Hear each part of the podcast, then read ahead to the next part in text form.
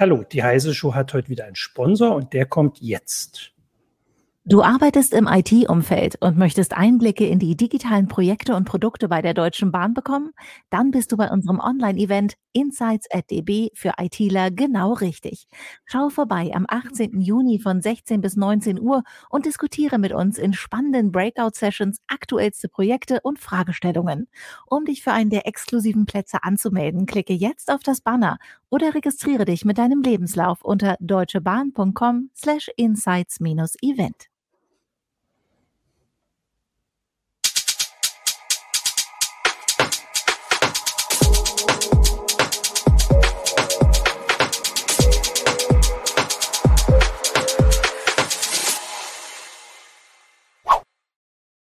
Hallo, willkommen zur Heise Show. Ich, mein Name ist Martin Holland aus dem Newsroom von Heise Online und ich habe heute mit mir hier zwei Gäste, die ich nicht sehe. Da sehe ich sie.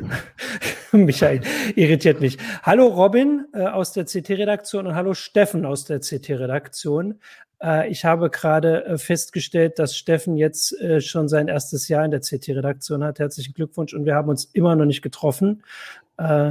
So ist das in der Pandemie. Aber wir sprechen jetzt zumindest und äh, das mit dem Treffen können wir hoffentlich ja bald nachholen. Das ist die Einleitung. Hallo, danke, dass ihr da seid. Wir wollen heute ein bisschen über Smartphones sprechen.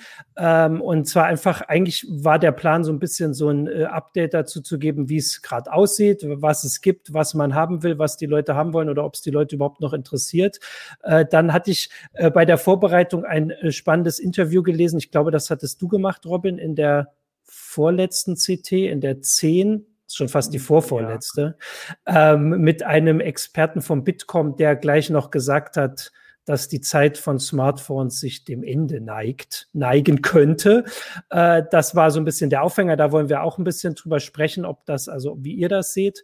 Äh, genau. Und natürlich die äh, Fragen unserer Zuschauer und Zuschauerinnen. Da versuche ich auch reinzugucken. Aber jetzt könnt ihr vielleicht erstmal sagen, also wie ist das denn gerade so, wenn ihr Smartphone testet? Was ist so das, wo ihr sagt, das ist spannend, das, das wollt, guckt ihr euch als erstes an, da wollt ihr am, äh, seid ihr am gespanntesten, was sich verändert und wo sagt ihr, das ist mir eigentlich schon relativ egal. Ihr könnt euch aussuchen, wer anfängt. Steffen, ja, mach mal. Egal. Ähm, also A, auch schon mal schön, dass ich da sein darf. Freut mich. ähm, also was ich so ein Punkt finde, der mehr und mehr egal ist, auch schon seit längerer Zeit eigentlich, ist die Rechenleistung, weil die ist auch in der Mittelklasse mittlerweile schon so, dass man sagen kann, damit kann man eigentlich was anfangen. Was ich mir immer gerne schnell und besonders angucke, ist die Kamera. Die interessiert mich immer noch am meisten. Und bei Displays, weil das halt das ist, wo ich den ganzen Tag drauf gucke. Ne? Also wenn das Display nichts taugt, finde ich es echt schwierig. Und da sieht man auch schon deutliche Unterschiede bei den Preisklassen. Und aber inzwischen ist das ja gar nicht mehr die, Entschuldigung, die Auflösung, sondern die, die Bildwiederholrate, oder? Das, was ich jetzt äh, gelesen habe. Also das ist jetzt eher das Spannende, weil irgendwie zwischenzeitlich gab es ja mal 4K und sowas, das wird ja eh wieder runtergeregelt. Das ist gar mhm. nicht so wichtig, wie, also wie flüssig das funktioniert, oder? Das macht den Unterschied. Genau. Also Mittlerweile gibt es auch irgendwie relativ günstige Geräte, die mehr als 60 Hertz können. Wir 90, 120, so Gaming-Smartphones, die ähm, wir jetzt gerade auch im Vergleich hatten, die schaffen sogar noch mehr, 144. Und wenn man das neben ein Gerät legt, was das nicht kann, oder wenn man es mal abschaltet, die höhere Bildrate, mhm. das sieht man schon relativ deutlich. Das ist dann wahrscheinlich wie bei den 4K-Displays am Anfang, wo man sich auch nicht vorstellen, also jetzt nicht auf Smartphones, sondern am Rechner, mhm. wo man sich auch nicht so vorstellen konnte, äh, ja. dass man das braucht. Und wenn man es einmal gesehen hat, will man es nicht mehr missen. Ähm, Robin, was äh, hast du noch was anderes, wo du sagst, das findest du noch spannend gerade? Besonders spannend, so rum. Spannend ist ja alles. Was heißt spannend? Also, was ich persönlich sehr wichtig ja. finde, ist für mich nach wie vor die Kopfhörerbuchse, so blöd es klingt. Äh, die finde ich immer cool. Ich freue mich immer, wenn ich die bei einem Smartphone noch sehe. Die kommt ja teilweise auch eher wieder zurück. Ähm, jetzt, da die so verhältnismäßig ausentwickelt sind, Smartphones, mhm. finde ich natürlich auch die, die Updates, die die Hersteller versprechen oder eben nicht versprechen, sehr wichtig. Ähm, da ist ja Samsung jetzt äh, yeah. vorangebracht, hat gesagt, jetzt vier Jahre Updates, ist im Android-Lager äh, damit Spitzenreiter. Ähm, ist irgendwo auch spannend zu sehen, wie andere Hersteller darauf reagieren oder ob sie reagieren. Und äh, also halten Sie denn das auch ein? Könnt ihr das schon ähm, irgendwie bilanzieren, weil die, also die Also diese vier Jahre können wir jetzt ja, nicht ähm, genau. bilanzieren, weil das ist, wann haben sie es gesagt? Ich glaube Anfang des Jahres. Ähm, sie haben Ah, auch, ein okay. paar, auch, auch rückwirkend ein paar Geräte mit reingenommen. Äh, zu Samsung gibt es davor Erfahrungswerte, die haben äh, bei High-End-Geräten schon auch mindestens drei Jahre Sicherheitsupdates geliefert. Äh, zumindest, ich glaube, im vierten Jahr dann quartalsweise teilweise. Jetzt werden auch günstigere mit reingenommen. Ähm, Android One ist ein Update-Versprechen, das von Google dann auch beglaubigt wird. Das macht nicht Samsung, aber andere Hersteller wie Nokia. Das funktioniert in der Regel. Also wenn das von vornherein so angekündigt wird, es machen allerdings weniger. Also wenige Hersteller sagen klar, wie lang die Smartphones Updates erhalten werden. ja. Ohne jetzt Samsung da zu sehr loben zu wollen, aber ich finde es auch beeindruckend, dass die vor allem bei den High-End-Dingern, aber auch bei der Mittelklasse ziemlich schnell sind bei den Patches. Also die, ich habe hier noch ein, ein aktuelles von der Galaxy S-Klasse und mein Pixel 5 und das Samsung kriegt die Monatspatches teils schneller als das, was das direkt von Google kriegt. Das finde ich schon einen guten Fokus, den man da gesetzt hat. Das ist dann wahrscheinlich sowas, also das war ja jahrelang wirklich ein, ähm, also ein Ärgernis, dass das nicht kam oder so spät kam. Und jetzt, wo sich das dann so verbreitet, ist es vielleicht gar nicht mehr so im Fokus von äh, den, den Nutzern, weil es einfach, also weil es jetzt da ist, das, worauf man so lange gewartet hat. So zumindest bei denen, wo man ein bisschen mehr Geld für bezahlt. So würde ich es jetzt verstehen. Also es ist schon noch ein Unterschied zu günstigeren Herstellern oder ist das anders? Nee, da ist es, also da muss man auf die Updates noch warten oder sie kommen gar nicht. Ja, genau, ich, ich würde auch sagen, es, ist, es fällt gerade mehr auf derzeit das Ja. Problem, weil früher war es Ah, ja okay. schon so, dass du, äh, naja, was weiß ich, nach zwei Jahren ähm, Mhm. die, die nächsten Generationen so viel mehr konnten, dass du von dir aus gedacht hast, vielleicht kaufe ich mal ein neues Smartphone. Das fällt ja mehr und mehr weg, wenn die Smartphones sich von Generation zu Generation nicht so sehr viel weiterentwickeln. Mhm. Äh, da fällt es umso schwerer ins Gewicht, finde ich, äh, dass dann der, die ausbleibenden Updates der begrenzende Faktor sind. Ähm, vielleicht, wenn wir gleich bei den Updates sind, weil ich war so einer, der nie sich so drauf konzentriert hat, dass ich jetzt mein nächstes Android haben will, wegen der wichtigen Funktion, die ich haben will, sondern natürlich die Sicherheitsupdates, dass das schon wichtig ist. Aber wenn wir jetzt gerade bei dem Thema sind, jetzt kam ja nun gerade die Woche die Ankündigung des nächsten Androids oder des übernächsten. Das kommt ja mal drauf an, auf welchem Gerät man gerade unterwegs ist. Ähm, und so wie ich das verstanden habe, ist da, also sollen da schon größere Veränderungen kommen. Also mit Android 12 ähm, ist vielleicht dann doch wieder was, wo das jeder mitkriegt, dass er da jetzt ein Update hat. So habe ich es zumindest verstanden. Sie, also, wie habt ihr das mitbekommen? Das war, glaube ich, erst am Dienstag, ne? Dienstag, ja. Genau, also Stefan Portek, der Kollege von, Ja. der ist ja mit Daniel Herbig äh, von euch, ähm, Ja. begleitet die so ein bisschen die I.O., die haben das sich auch schon angeschaut. Steffen, du hast, glaube ich, auch schon installiert, Android 12. Ja, das habe ich nämlich gesehen, genau. Installiert, ja. Genau, vielleicht erzählst du dann einfach. In der ersten Beta sind noch nicht alle von den neuen Sachen natürlich drin und auch optisch noch nicht alles. Und trotzdem finde ich, hat sich schon einiges getan. Also dieser obere Bereich, man, ich kann es euch auch zeigen, wenn ihr wollt. Ja, was die- natürlich, klar. Also hier oben dieser Bereich, Ja. den man mit diesen Schnelleinstellungen da runterzieht, der wurde halt deutlich, da wurden die Elemente Mhm. vergrößert und das wurde alles ein bisschen runder gemacht, ein bisschen flüssiger gemacht. Man sieht auch noch nicht alles funktioniert. Ähm, in den Systemeinstellungen wurde vieles umgebaut, also optisch hat sich ein bisschen was getan. Es gibt so eine neue, neu designtes Scrolling im Endeffekt, dass wenn man so an den Rand kommt von Menüs, das so ein bisschen nachzieht, das kann man, das ist so gering gerade hier, das kann ich noch nicht sagen. Ähm, das ist aber nicht auf einzelne Apps begrenzt, sondern systemweit. Optisch kommen noch ein paar neue Farbschemata dazu, neue Widgets. Ähm, das ist, Google fasst das zusammen unter dem Material You Design. Also soll so mehr das ganz persönliche, das ganz auf den Nutzer zentrierte Design sein. Das, das ist das, was vor allem optisch halt jetzt mit reinkommt. Wobei das dann wieder die Frage ist, was davon kommt dann an den Herstelleroberflächen auch wieder Mhm. dran vorbei, ne? weil die sehen ja dann doch wieder anders aus.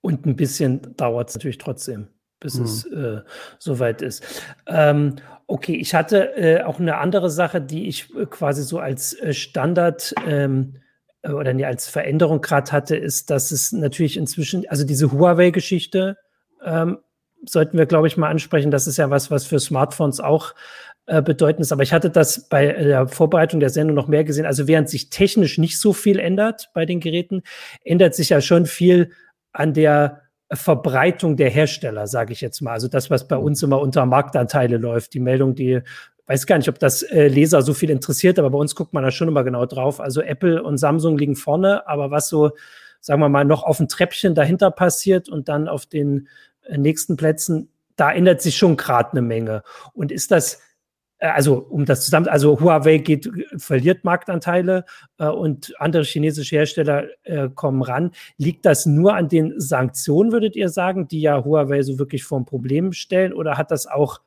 also liegt das auch an den Geräten? Haben andere da bessere Ideen und können die sogar für Samsung gefährlich werden? Ich glaube, es hat zumindest äh, das Wachstum beschleunigt. Äh, ich also diese Aggressivität mit der Xiaomi, Oppo und Vivo jetzt auch in den europäischen Markt gehen, das hängt schon damit zusammen, dass die, das Huawei eben schwächelt. Ähm, dass Huawei so viel verliert, wenn wir die Zahlen anschauen, ähm, da muss man natürlich auch immer relativierend einordnen. Honor ist ein große Tochterunternehmen gewesen, die auch viel zu den, den äh, mhm. Verkaufszahlen beigesteuert haben. Äh, die haben sie verkauft. Das heißt, diese, ich weiß nicht, 30, 40 Prozent Verlust ähm, an Umsatz, die sind auch teils dadurch begründet. Natürlich verlieren sie aber trotzdem auch, äh, auch Huawei mhm. selbst verliert Marktanteile. Es stellen ähm, auch viel weniger Geräte vor. Ne? Also wir haben schon lange keine neuen Huawei's mehr gesehen, so richtig. Und da kamen ja in den letzten Jahren immer relativ viel in mehreren Preisklassen.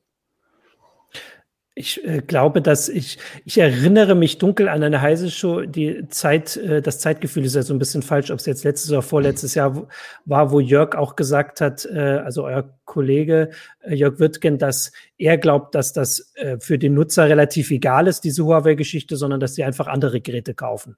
Ähm, ich fasse das mal grob so zusammen. Und das hat sich ja äh, bewahrheitet und vor allem Huawei hat offensichtlich keine Möglichkeit gefunden, inzwischen keinen Weg an diesen Sanktionen vorbeizukommen. Und für äh, Nutzer ist es halt schon wichtig, dass sie die Google-Dienste drauf haben. Also das ist ja so grob der, der größte, die größte Veränderung durch diese Sanktionen, oder? Das ist so vielleicht die Bilanz. Mhm. Ähm, das, das war die Sache, also mit den, äh, mit dem Marktanteil. Aber die äh, zwischen den Herstellern seht ihr da noch große Unterschiede? Also ich musste jetzt selbst nachgucken. Also Oppo ist dann jetzt irgendwie dahinter. Äh, Honor ist von, also die Ex von Huawei ist jetzt eine eigene oder gehört jemand anders. Xiaomi gibt's noch. Hm. Und sind das Unterschiede? Also ist das für, für Käufer wichtig, wer das ist, oder sind die mehr oder weniger alle so gleich, dass es also austauschbar in Anführungsstrichen? Also vor allem, sagen wir mal, bei Oppo OnePlus, Vivo und auch Realme ist auch noch so ein neuer Name. Die kommen ja. halt alle aus demselben Stall von da drüben. Mhm. Ähm, das sieht man auch dran, dass das teilweise technisch sehr ähnliche Geräte sind. Die Flaggschiffe oder die Topmodelle von OnePlus und Oppo zum Beispiel sind sich in vielen Teilen recht ähnlich. Ähm, die arbeiten auch halt offen zusammen und die Software heißt dann vielleicht anders, sieht aber sehr, sehr ähnlich aus. Ähm, Gleichzeitig ist mit LG zum Beispiel eine Marke jetzt komplett verschwunden, die ganz viele ja. Smartphone-Käufer eben lange gekannt haben, die jetzt sagen, für uns lohnt sich das nicht mehr, die Verkaufszahlen sind jahrelang gesunken, wir haben genug Sachen, die gut funktionieren, dann lassen wir das halt jetzt. Also wäre das so eine Sache, die sich wahrscheinlich weiter verschärft, in Anführungsstrichen, dass eigentlich die beiden Platzhirsche, die halten noch durch. Also Apple ist amerikanisch, mhm. Samsung ist Südkorea, glaube ich. Südkorea, nicht Taiwan, Südkorea, ne? Und der Rest ist dann, der Rest wird jetzt inzwischen nach China gehen. Also ich hatte geguckt, Sony gibt noch, also Sony-Geräte gibt es noch. Motorola ist ja auch chinesisch, glaube ich, inzwischen. Genau, das gehört zu Lenovo, ja. genau, ja. Sony, die Google Pixel-Geräte, ja. Apple natürlich. Ähm, okay. Ja, aber ansonsten konzentriert sich das viel auf dem chinesischen Markt. Ja. Also, weil da kommen wir ja dann doch langsam schon in diese, äh, auch zu dieser Schiene, wie das jetzt weitergeht. Also, was ist denn das, wo ihr sagt, also was jetzt als nächstes kommen muss oder kommen wird. Also diese Faltdisplays habe ich jetzt, haben wir jetzt nach 14 Minuten zum ersten Mal, sage ich das Wort Faltdisplay. Das war ja vor zwei Jahren, glaube ich, das große Zukunftsthema. Inzwischen gibt es die Geräte, aber irgendwie, also ich habe in freier Wildbahn noch keins gesehen. Na gut, ich bin jetzt auch nicht oft draußen, aber kommen ja, aber die? Beim, beim Formfaktor finde ich es schon ganz spannend, ja. was die, was die Möglichkeit dieses Faltens halt ausgelöst hat, auch wenn ich gestehen muss, ich habe für, für so seit einem Jahr eigentlich damit gerechnet, dass da noch mehr Hersteller draufspringen. Ähm, aber man sieht halt jetzt schon noch, sagen wir, in den zweite Generation Geräten, wie viel besser die als die Erstgeneration sind. Robin, du hast ja, glaube ich, die beiden Samsung Galaxy Fold Dinger getestet. Genau, Und bei denen war das schon extrem. Also man sieht, da tut mhm. sich einfach von Generation zu Generation viel. Ähm, genau, das ist aber auch der Grund, warum ich mir jetzt noch nach wie vor keins kaufen ja. würde. Mhm. Ähm, die sind halt im Unterschied zu den normalen Smartphones ganz offensichtlich noch nicht ausentwickelt. Ähm, das zweite Galaxy Fold war schon viel besser als das erste. Ich hätte mich tierisch geärgert. Das erste hätte ich das gekauft, ähm, das zu haben. Ähm, sie sind nach wie vor ein bisschen dick. Ich finde sie zu dick, aber es ist schon, es macht schon mittlerweile ein bisschen Spaß, wenn man mit den testet. Also ich kann mir schon vorstellen, dass das, ähm, dass sich das etablieren wird, aber nicht die herkömmlichen wird es nicht verdrängen. Also gerade Samsung ist da ja sehr hinterher. Ähm, ich finde das Microsoft-Modell, dass man eben das Display nicht falten lässt, sondern mit so einem ganz schmalen Scharnier zwei separate Displays verbindet, mhm. auch ganz spannend, ist vielleicht alltagstauglicher. Ähm, aber dass das das herkömmliche Smartphone verdrängen wird, sehe ich nicht. Nicht demnächst. Also nicht in, in nächster Zeit. Also und das war aber, ich, ich überlege gerade, ob das wirklich so eine Erwartung war. Ich glaube, es war dann, also für mich wäre es jetzt doch ein bisschen überraschend, wie schnell dann auch, weiß ich nicht, die zweite Generation kam und wie schnell andere Hersteller nachgezogen haben. Aber der Preis wäre für mich auch immer noch, äh, also die größte Abschreckung. Die sind ja deutlich teurer nochmal als die schon teuren. Ja, auf jeden Fall. Also ich glaube, diese, diese Klappen wie die äh, Handys von mhm. früher, diese, diese Clamshell-Klappen, die gibt's, wenn die dann ein bisschen auf dem Markt sind, so ab 1000, ähm, die wie ein Buch aufgehen, wie eben das Fold, sind schon dann um die 2000. Huawei hat es ja mit zweieinhalbtausend Mal probiert mit dem, mit seinem mhm. Falttelefon. Mhm. Ähm, ich, mich hat es auch überrascht, also die Hersteller waren damals, als, als das anfing, deutlich selbstbewusster, als es mittlerweile sind. Also TCL, ich kann mich erinnern, die haben vor zwei Jahren äh, angekündigt, dass die binnen einem Jahr das äh, erste Faltphone für unter 1000 auf den Markt bringen. Ähm, und das hat man häufiger gehört. Das ist ja momentan sehr zurückgenommen. Also nach dem Desaster von Fold, des ersten Folds, ähm, glaube ich, hat das schon auch viele andere Hersteller zum Nachdenken gebracht, dass so ein Schnellschuss vielleicht doch nicht das Wahre ist. Ja, aber das heißt schon, dass das jetzt eine Schiene ist, in die Entwicklung weiter stattfindet. Also ich, es ist immer so schwer, sich an Sachen zu erinnern, die wieder verschwunden sind. Äh, deswegen fällt mir gerade kein Beispiel ein, aber äh, das, also Falt-Smartphones werden schon bleiben, auch wenn ihr sagt, dass sie jetzt nicht irgendwie den Markt übernehmen werden in absehbarer Zeit. Also das kann man schon so zusammenfassen. Ne? Ja, da bin Weil, ich mir sogar ziemlich sicher. Nur ja. ähm, äh, Robin hat gerade das, das, sag mal, das klassische Clamshell-Design von früher irgendwie angesprochen. Das finde ich ja persönlich das viel praxisnahere, als wenn ich so ein Riesending dann aufklappe, weil ich finde es natürlich cool, wenn ich so ein großes Display habe. Die sind aber meistens nahezu quadratisch. Und ich frage mich ehrlich, was soll ich mit so einem quadratischen Format? Das mhm. bringt mir ja für, sag mal, es bringt mir keinen großen Vorteil für irgendwie Filme oder so, weil ich dann doch wieder einen breiten ja. Trauerbalken da oben und unten habe. Und fürs, für Webseiten, die sind auch nicht für quadratisch irgendwie gemacht, Fotos auch nicht. Also wenn dann, ich finde es irgendwie schöner, wenn ich dann ein Gerät habe, was vielleicht so groß ist wie mein wie ein großes Smartphone jetzt, weil ich dann aber zusammenklappen und besser verstauen kann. Das finde ich schon cooler. Mhm. Äh, okay, und das sind aber alles Sachen, die äh, also die die Hersteller ja auch gerade mitkriegen werden. Also je nachdem, ja. was sich verkauft, was die Leute mitmachen. Ich wollte jetzt auch ein bisschen äh, in den Chat gucken. Es gibt eine ganze Menge äh, Anmerkungen dazu. Äh, eine Sache, die äh, mir dazu eingefallen ist, ich finde jetzt natürlich den Kommentar nicht, aber doch, es gab jetzt ein paar Sachen. Ähm, ich würde jetzt erstmal ein anderes, Michael hat schon eins gefunden, das war aber nicht das, was ich meinte. Genau, Gigapixel hat gefragt mit dem Ubuntu-Phone, dass das nicht funktioniert hat und da kam als nächstes äh, noch ein Hinweis zum ähm, noch, noch einem anderen Linux-Phone, glaube ich.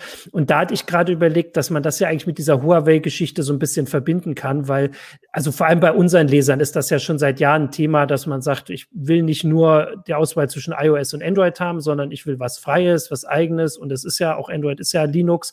Ähm, aber irgendwie hat sich das nie so richtig durchgesetzt. Und selbst jetzt, wo mit Huawei ein wirklich großer Hersteller mit viel Marktmacht quasi gezwungen wird seit also inzwischen weit über einem Jahr, ähm, ohne Android auszukommen oder ohne die wichtigsten äh, oder wichtige Aspekte von Android, trotzdem nicht auf zum Beispiel Linux zu setzen. Wie, wie erklärt ihr euch das denn? Also ist das wirklich so eine Nischenmeinung in unserer Leserschaft, dass man jetzt Linux haben will, dass selbst diese eigentlich perfekte Vorlage nicht ausreicht? Oder hat es andere Gründe? Also einerseits äh, halte ich es tatsächlich für eine Nischenmeinung. Ich ja. glaube, das ist eine sehr, sehr spitze Zielgruppe, die dann für die Hersteller schwer profitabel mhm. zu bedienen ist.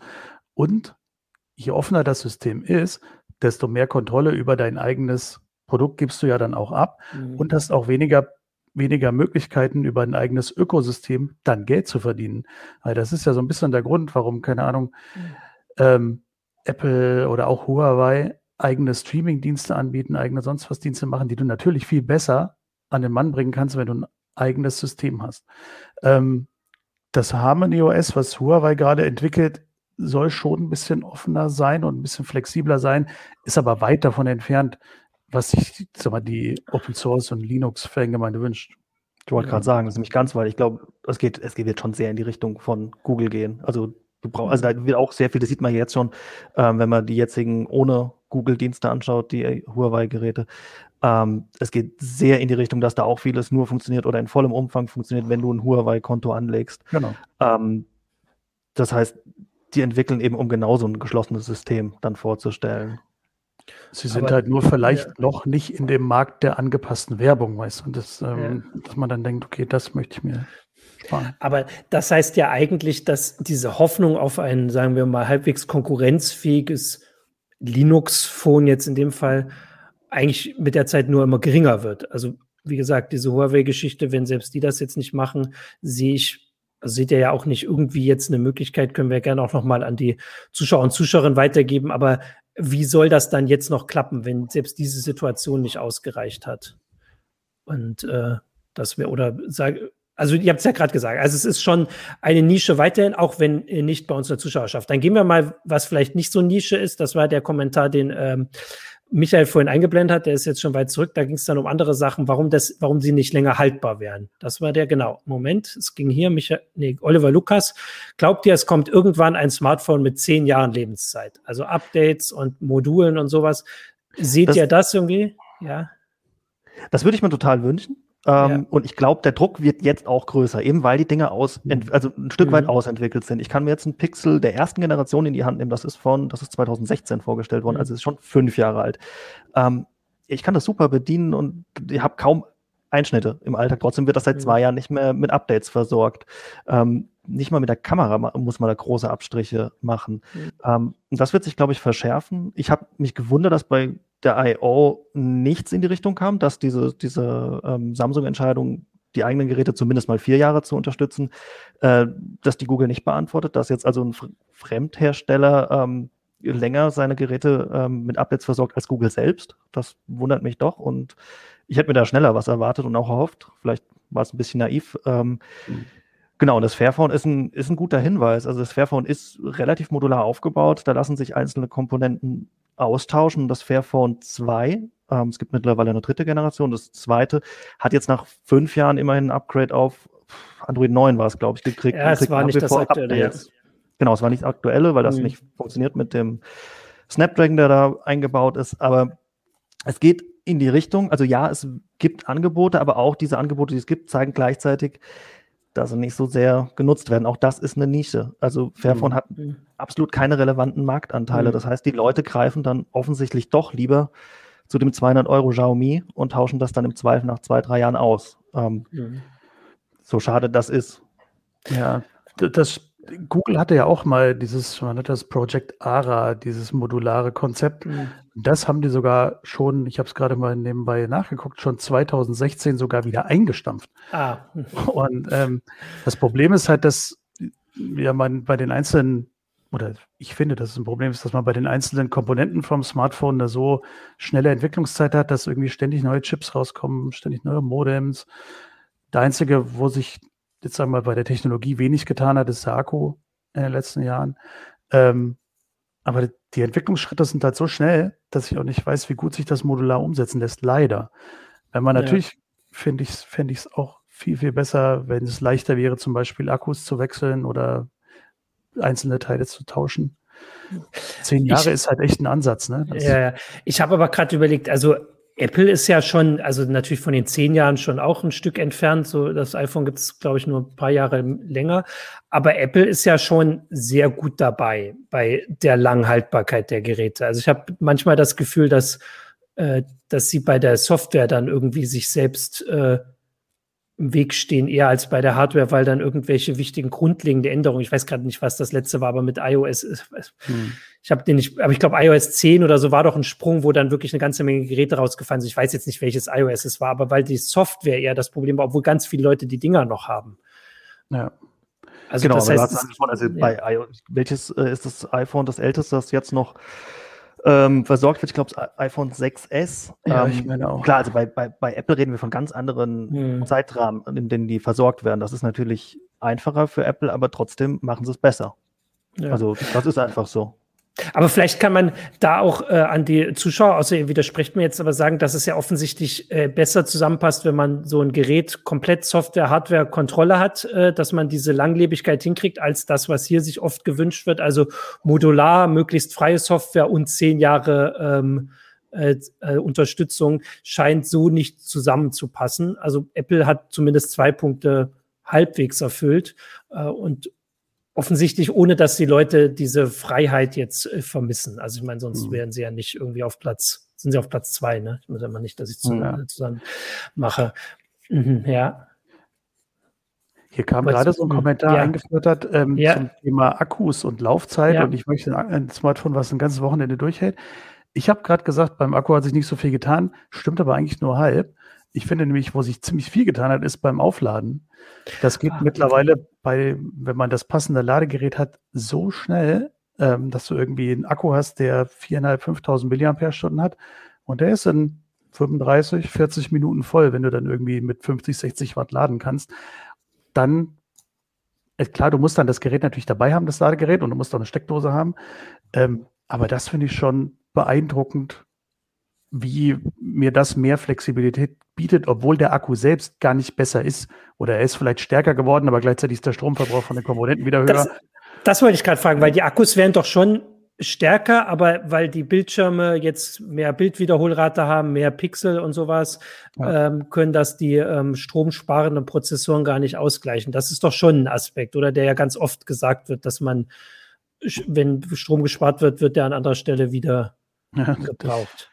Ja und nein, also ähm, die, die Top-SoCs, die jetzt so rauskommen, das Mhm. braucht natürlich viel mehr, um die auszulasten. Und äh, die Software erkennt auch, ähm, ob jetzt der Inhalt gerade 120 Hertz überhaupt benötigt oder ob das ein statisches Bild ist, dann fällt er auf 60 oder weniger Hertz zurück und spart so Akku. Also die Laufzeiten, die wir messen, wir messen die in äh, vier verschiedenen Szenarien, Film, Stream, WLAN und Spiel, Mhm. die werden schon länger. Also das Wochenende, das sehe ich noch nicht ganz, aber ähm, es geht schon eher in die Richtung als vor zwei, drei Jahren. Okay, jetzt kam hier äh, ein bisschen andere Frage, aber direkt an die Praktiker. Beeinflusst die Ladeleistung eigentlich die Haltbarkeit der Akkus, fragt Korben. Könnt ihr dazu was sagen? Also wenn, also wenn man die schneller laden kann, hat man dann vielleicht in zwei Jahren einen kaputten Akku? Also gerade das volle Aufladen ist schon nach wie vor äh, Stress für den Akku. Das bis, Mhm. immer bis auf 100 Prozent und dann auch Tiefen entladen. Also das sollte man vielleicht vermeiden. Also gerade diese Randbereiche. Mhm. Ähm, die Hersteller selbst tun, sagen natürlich, dass, das spielt überhaupt keine Rolle, bieten aber gleichzeitig teilweise so Softwarelösungen an, dass stetig langsam geladen wird. Also offensichtlich tut es dann schon was mit dem Akku, wenn ich immer mit voller Power, denn immer in weniger als 20 Minuten voll lade. Mhm. Das Ähm. glaube ich auch. Tatsächlich glaube ich aber auch, wie du schon sagst, Robin, der, sag mal, der Umgang mit dem, mit dem Laden und mit dem Gerät an sich hat wahrscheinlich mehr Einfluss drauf. Wenn ich das in die knalle Sonne lege, wenn es viel zu kalt wird, das Gerät, wenn ich den Akku ständig richtig leer sauge, ist es, glaube ich, auf Dauer schädlicher als das moderne Laden, sagen wir mal. Genau, das, was jetzt hier entdeckt, das ist der, Kom- genau, das, das Ja. machen jetzt auch ähm, einige Android-Geräte, dass man eben einstellen kann, die Ladezeit an den, an den Klingelton zu koppeln oder einfach so stetig zu ähm, laden oder einfach zu sagen, dass der Akku soll nicht über 80 Prozent hinaus geladen werden. Nur um das kurz für die Hörer, wir machen das ja auch als Podcast äh, nochmal zusammenzufassen. Das war der Hinweis, dass man, ein, also da bei Apple, dass das wohl automatisch funktioniert, dass das Handy erkennt, äh, der Wecker ist auf um 6 gestellt. Das heißt, das Handy muss auch dann erst geladen sein. Das heißt, es braucht nicht irgendwie 10 nach 12 äh, voll geladen zu sein, sondern lässt sich dann schön Zeit. Ähm, okay, das waren jetzt äh, die Sachen. Ja, also ich meine, jetzt können wir ja doch ein bisschen mal auf die äh, noch weiter in die Zukunft blicken. Also jetzt habt ihr ja nun, du hast nun dieses Interview mit dem Herrn vom Bitkom, der hat nun gesagt, ähm, die Zeit der Smartphones, also ich weiß nicht, ob er es so deutlich gesagt hat, aber er hat gesagt, die Zeit der Smartphones geht, neigt sich dem Ende. Fasse ich mal zusammen.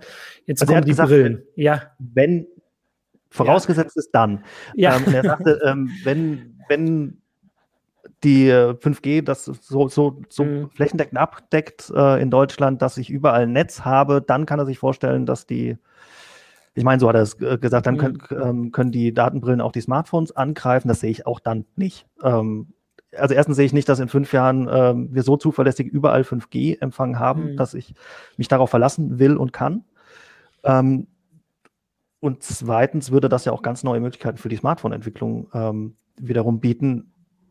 Warum dann eine Brille auf den Kopf setzen. Also, also grob zusammengefasst, genau, also grob zusammengefasst, er sagt, dass wir dann nicht mehr das Smartphone in unserer Hosentasche haben, sondern dass jeder eine Brille trägt, auch Nicht-Brillenträger, äh, in die quasi die Informationen, die wir auf dem Smartphone sehen wollen, quasi zu jeder Zeit eingeblendet werden kann mit den Vorteilen, also was weiß ich, Navigation direkt da, wo ich hinlaufen muss und sowas. Ne? Das wäre so die, die Erwartung. Aber also noch gibt es ja nicht mal so ein Gerät.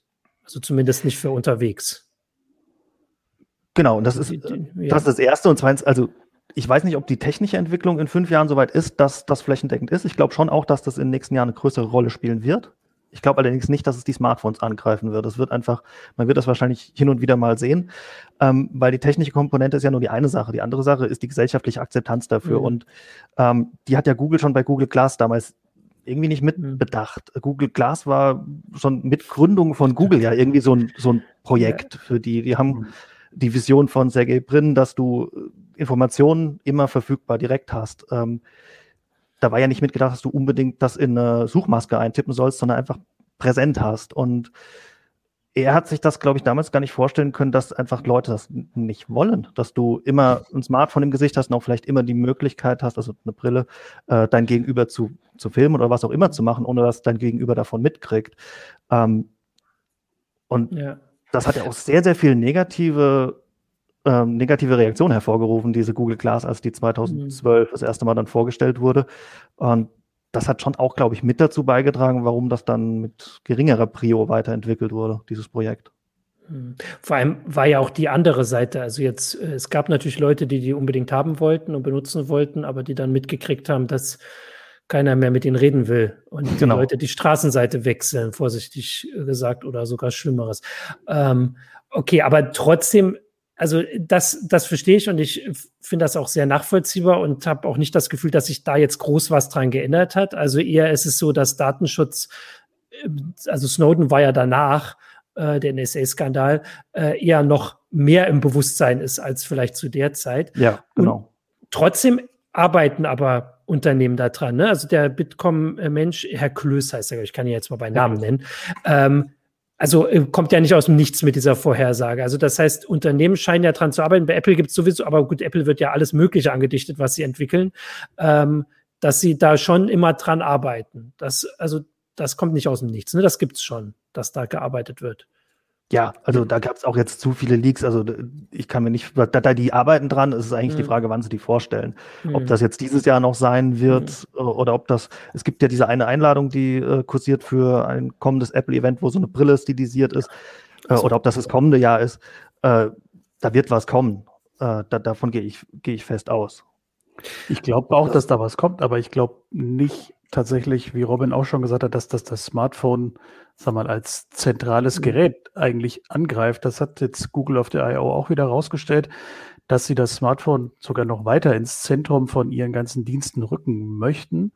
Und das ist ja jetzt schon eigentlich für viele Sachen, sag mal, das, was man ständig rausholt. Ja, irgendwie mhm. zum Musik hören, das Licht regeln, keine Ahnung, die Tür aufschließen, mit dem Auto koppeln, you name ja. it, da geht ja eigentlich alles. Und ich kann mir nicht vorstellen, dass das in absehbarer Zeit wegwandert davon. Also es nee. kam jetzt die äh, Frage, jetzt muss wieder, ah, genau, Flix hatte die, hatte, äh, hat die gestellt, Michael hat sie schon eingeblendet, was die disruptive Technologie sein soll, also die Killer-App quasi, äh, mit der diese neuen Brillen ausgestattet sein sollen. Also wird da irgendwas erzählt, wo, also dieses 5G ist ja nicht, also ist ja eine Möglichkeit, um die Daten da drauf zu bekommen, wenn ich das richtig verstehe. Das ist ja nicht die Killer-Anwendung. Also die Killer-Anwendung wäre jetzt was wäre denn das? Die Werbung, die überall eingeblendet wird. Da gab es so dieses krasse Video. Na, die Killer-Anwendung, die sich damals halt auch mhm. Sergey Brin da vorgestellt hatte bei der Google Glass, ist eben, dass du halt diese, diese Mensch-Maschine-Interaktion noch näher mhm. ist. Das, das, mhm. das, was viele ja überhaupt nicht wollen. Ähm, mhm. aber dass man eben nicht den Umweg über das Smartphone gehen muss, sondern dass diese Interaktion eine völlig andere ist plötzlich. Also die Brille an sich ist dann das Disruptive daran. Ähm, natürlich eröffnet das auch sonst die eine oder andere neue Möglichkeit, dass du dir Objekte im Raum einblenden lassen kannst, dass du dir vielleicht auch dein Gegenüber, mit dem du telefonierst, das steht dann plötzlich vor dir im Raum oder sitzt, wird auf mhm. das Sofa projiziert. Ich, da ist schon einiges vorstellbar, aber ähm, ich denke, dass das Krasseste an sich ist, dass dann halt wirklich das Smartphone immer vor deinen Augen eingeblendet ist. Und also es kommt jetzt so ein paar Hinweise drauf, aber im Moment, wo dran entwickelt wird, das wäre schon eine Brille. Also nicht, äh, es gab ja mal diese Berichte, auch eine Kontaktlinse, die weniger sichtbar ist. Also auch wenn man es jetzt nicht sieht, ich bin auch Brillenträger, wir sind jetzt zu dritt. Also für uns wäre das jetzt nicht ungewöhnlich, eine Brille zu nehmen, die ähm, eine AR-Technik drin hat, aber für Leute, die nie im, in ihrem Leben eine Brille getragen haben, wäre das ja schon eine Umgewöhnung und da, wobei die mhm. Kontaktlinse wäre wahrscheinlich auch schwierig. Also ich meine, da habe ich auch eine Weile gebraucht, die beim ersten Mal reinzukriegen bin ich immer noch kein Freund davon. Aber äh, für mich ist immer so, das, was ich mir von so einer Brille yeah. am meisten erhoffe, ist bei mir immer irgendwie dieses, der Fall Navigation. Mhm. Den finde ich immer total super, weil man den dann ja quasi, also A, brauche ich das relativ oft und mhm. B, brauche ich es in, ver, in verschiedenen Situationen. Ich kann es beim zu Fuß gehen, beim Fahrradfahren, beim Autofahren und ich brauche dann halt nicht wieder was ist eine Handyhalterung oder im Auto noch ein Navi oder ein Heads-Up-Display oder sonst irgendwas. Und das ist sowas, wo ich mir das richtig gut vorstellen kann mit so einer Brille. Aber genau ähm, genau das ist, glaube ich, auch das, was dann rechtlich Probleme bringen wird. Also da haben ja, ja. schon erste Länder auch klargestellt, so eine AR-Brille im Autoverkehr, das wird da nicht funktionieren. Also ich, ich weiß nicht, ob es England war, das hm. wüsste ich jetzt nicht, ja. aber ähm, das birgt ja auch eine Gefahr. Du, äh, das weiß ja keiner, von außen, was guckst du dir da an? Navigierst ja, du wirklich nur oder guckst du einen Film? Das ist aber dann, das ist ja wieder so ein Gesetzgeber, eine Gesetzgeberschwierigkeit, die du mit, wenn du das Smartphone im Auto zum Beispiel zum Navigieren benutzt, ja auch hast, ähm, dass du das ja eigentlich auch nur anfassen darfst, wenn das in der Halterung ist und so. Sonst das ist ja auch gefährlich, diese Rumspielerei, ultra gefährlich, nicht machen. Ähm, und das wäre mit so einer Brille, die kann ich natürlich noch auf eine ganz andere Art ablenken. Auch wenn du halt natürlich trotzdem da ja immer durchguckst und in, in der Theorie auf die Straße guckst, weil wenn jetzt hier irgendwie hier ein Pfeil aufpoppt und hier eine WhatsApp-Nachricht und irgendwie hier noch mhm. deine Musiknavigation oder sonst irgendwas, macht es nicht einfacher, stimmt. Also es ist bei Autos, hätte ich es jetzt als weniger nötig geachtet, weil da ja, also zumindest die hochpreisigen das inzwischen eh schon ins, ins, äh, in die Frontscheibe äh, mhm. einblenden können. Aber klar, auf dem Fahrrad äh, ist es besser. Also ich habe das mit dem, ähm, man kann sich das ja auch auf dem Kopfhörer zum Beispiel spielen lassen. Das war mir immer ein bisschen zu spät. Da muss ich mal das Stück zurückfahren wieder zur Kurve. Äh, Fußgänger, klar, jetzt kam der Hinweis vorhin, virtueller Reiseführer von Michael Lux, das ist natürlich auch spannend, wobei man auch sagen muss, dass diese also jetzt schon Spielereien von Google oder die Angebote, da gab es ja immer schon mal sowas, ähm, auch nie so, also niemand würde sich dafür ein Smartphone kaufen. Jetzt, das ist ganz cool, wenn man ein Smartphone hat, das im Urlaub da halt auf die Kirche zu halten und zu gucken, wie es ist, aber oder also ich meine, ich lasse mich gern berichtigen, wenn Leute sagen, sie kaufen sich dafür ein Smartphone, dass sie im Urlaub die, äh, die Kirchen ähm, beschriftet bekommen. Aber so eine Brille, das wäre alles so eine, eine Anwendung da drauf, aber tatsächlich dieser Grund, sich so eine Brille zu kaufen, die am Anfang natürlich auch nicht günstig wäre, ähm, wäre das irgendwie alles wahrscheinlich nicht. Ich würde auch sagen, als am ersten wahrscheinlich die Navigation, aber also trotzdem nur dafür ähm, zu bezahlen. Also ich, ich merke auf jeden Fall bei euch, ihr, ihr seid noch nicht so, dass ihr denkt, das kommt oder zumindest in diesen Teilbereichen. Ihr habt aber natürlich auch den Vorteil, wenn sie denn kommt, könnt ihr sie testen. Ihr könnt sie euch angucken, ihr könnt dann auch mal mit navigieren, ohne dass ihr sie gleich kaufen müsst. Äh, ich frage auch mal in, ins Publikum, ob denn da Leute sagen, sie warten da drauf. Äh, sie haben da schon ganz viele Ideen, aber im Moment habe ich auch vor allem Fragen hier, also eher Fragen, was da kommen soll. Ähm, ja, äh, sie, sonst was anderes würde der jetzt auch nicht sehen. Also, ähm, weiß ich nicht. Ähm, also Smartphones so richtig Gefahr droht ihnen dann eigentlich aus keiner Seite. Das sind immer so Sätze, wo wir im nächsten Jahr machen wir dann die heiße Show zum Ende der Smartphones, aber im Moment. Ähm, Na, ich, also nein, ich sehe die, die, Daten, äh, die Datenbrillen nicht als Gefahr ja. für das Smartphone ja. und es gibt ja auch irgendwie, die Zahlen geben es ja auch überhaupt nicht her. Das äh, Smartphone, mhm. die, also man kam ja vor allem darauf, weil die, weil die also viele behaupten das ja gerne mal, weil die Verkaufszahlen nicht so äh, sich so weiter wachsen, wie es mal der Fall war. Jetzt sind sie doch wieder gewachsen. Ähm, aber die Nutzung nimmt ja zu. Also man kann das ja auch nicht nur anhand der Verkaufszahlen ablesen. Ähm, und das, ja, und wie gesagt, die Brille, ich glaube, die spielt eine Rolle, wahrscheinlich mehr in der Industrie wird die eine Rolle spielen. Mhm. Auch Google Glass ja. entwickelt sich ja da, dahin, dass die da durchaus nützlich ist. Aber jetzt im Alltag sehe ich nicht, dass die, die das Smartphone angreift oder ersetzt. Also, zumal das Smartphone bisher ja nicht unbedingt Opfer war für andere Technologien, sondern eher mhm. der Killer. Ne? Also ich meine, es hat den mhm, ja. MP3-Player, die Kompaktkamera, das Festnetztelefon und was weiß ich noch alles, ähm, für viele sogar den Rechner in 80 Prozent der Fällen ähm, eher überflüssig gemacht. Ähm, ich, äh, genau, das sehe ich auch. Ich habe jetzt hier noch ein paar äh, Kommentare dazu zu meiner Frage. Also ähm, Stefan 4711 meint, dass er keine Linsen, keine Brille oder Chip, der möchte direkt das Implantat. Ähm, okay. Das wäre jetzt auch ein bisschen viel. Vor allem das erste, du hast ja gerade gesagt beim Faltphone, also wahrscheinlich immer mindestens eine Generation warten. Ähm, Corben hat geschrieben, als Gadget zusätzlich zum Phone gerne, aber als Ersatz sieht das auch nicht.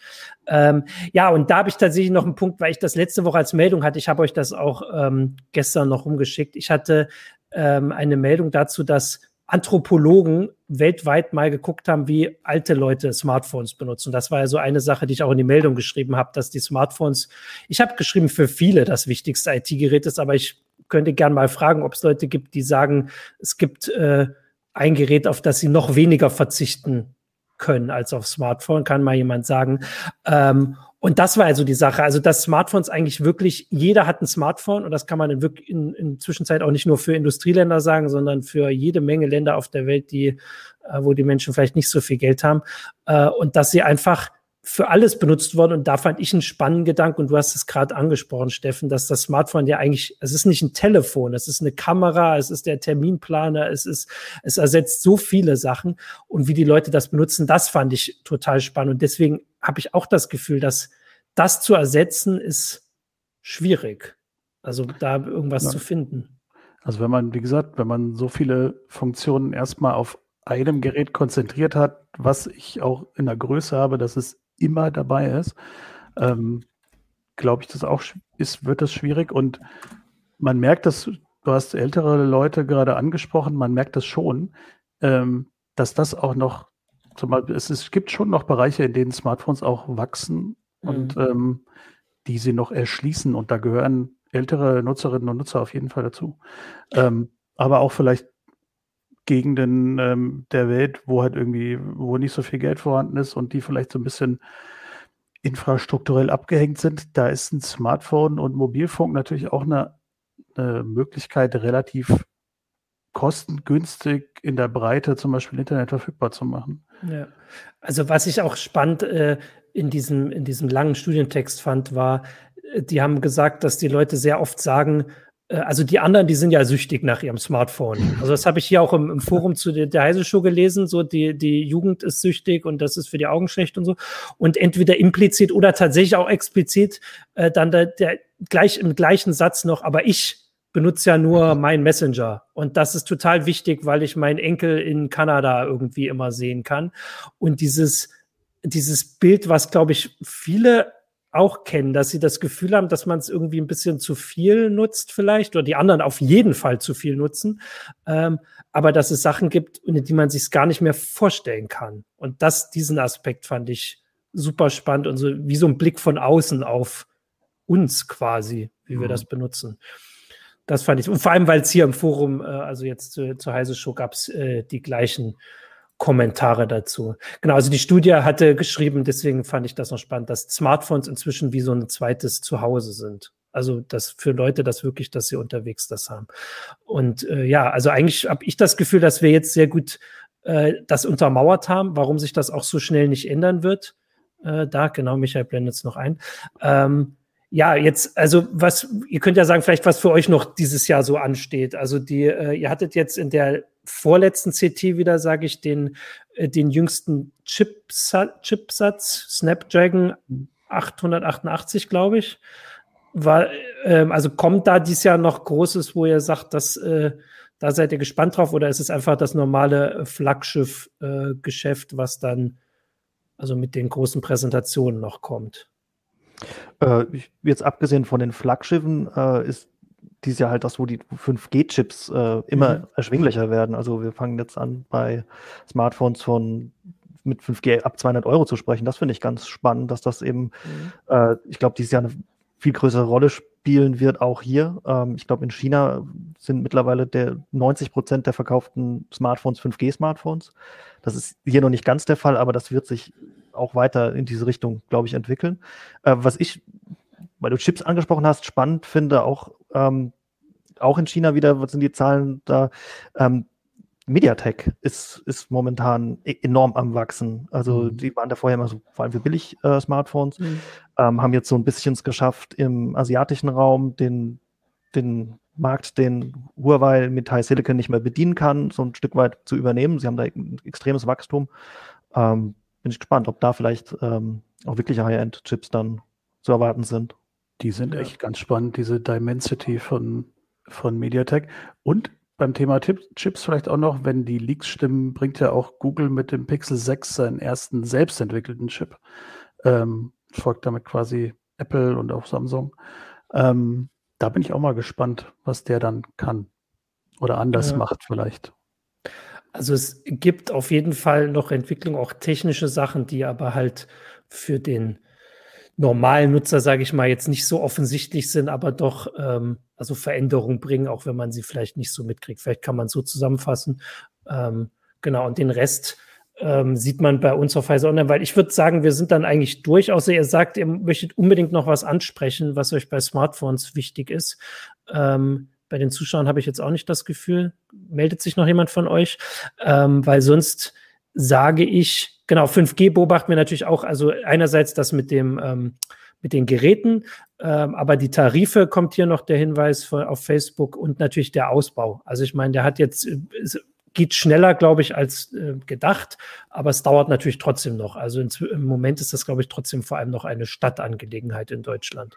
Mhm. Äh, und Genau, ja, weil dann äh, danke ich euch für die Einblicke und ähm, die Hintergründe und wir gucken mal, wie das so weitergeht. Äh, zum Rest äh, natürlich die CT. Äh, morgen gibt es eine neue CT. Äh, Google I.O. ist auf Heise Online und natürlich dann auch in der CT. Jetzt kommt hier noch die äh, Ausbaukarte, bringt Michael. Ähm, danke euch, dank, danke Steffen, äh, danke Robin, danke an die Zuschauer und Zuschauerinnen. Und jetzt kommt, außer Michael, knappst mich gleich weg nochmal die Werbung, wenn ich das richtig habe. Ja? Ja. Da. Du arbeitest im IT-Umfeld und möchtest Einblicke in die digitalen Projekte und Produkte bei der Deutschen Bahn bekommen? Dann bist du bei unserem Online-Event Insights at DB für ITler genau richtig. Schau vorbei am 18. Juni von 16 bis 19 Uhr und diskutiere mit uns in spannenden Breakout-Sessions aktuellste Projekte und Fragestellungen. Um dich für einen der exklusiven Plätze anzumelden, klicke jetzt auf das Banner oder registriere dich mit deinem Lebenslauf unter deutschebahn.com slash insights-event. So, das war's. Dankeschön. Bis zur nächsten Heise Show. Danke euch beiden und äh, dem Rest. Und schöne Pfingsten an alle. Ciao. Tschüss. Ciao.